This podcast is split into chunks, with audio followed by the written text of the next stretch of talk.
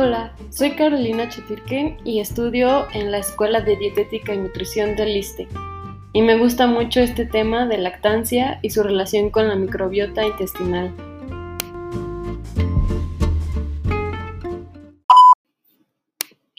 La microbiota intestinal es el conjunto de microorganismos, o sea, todas las bacterias, arqueas, eucariotas y virus presentes en un entorno definido.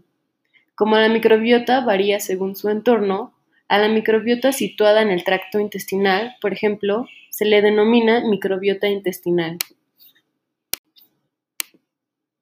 La microbiota intestinal de un individuo de 70 kilogramos, por ejemplo, se compone de más de 100 billones de microorganismos y pesa alrededor de 200 gramos. Hay de 150 a 200 veces más genes en la microbiota de un individuo que en el conjunto de sus propias células.